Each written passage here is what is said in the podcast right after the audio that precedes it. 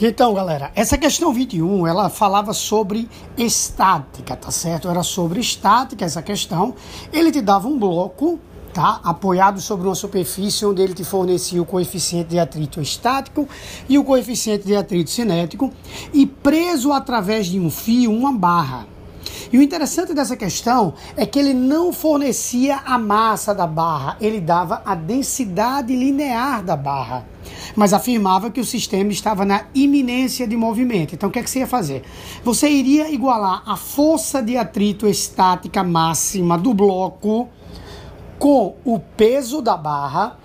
E ao efetuar alguns cálculos, você encontraria que a massa da barra era 500 gramas, meio quilograma. Daí, como ele tinha fornecido a densidade linear da massa como sendo da barra como sendo 250 gramas por metro, como ela tem 500 gramas, ela tinha que ter 2 metros. Então, gabarito, comprimento da barra, 2 metros. Aquele abraço.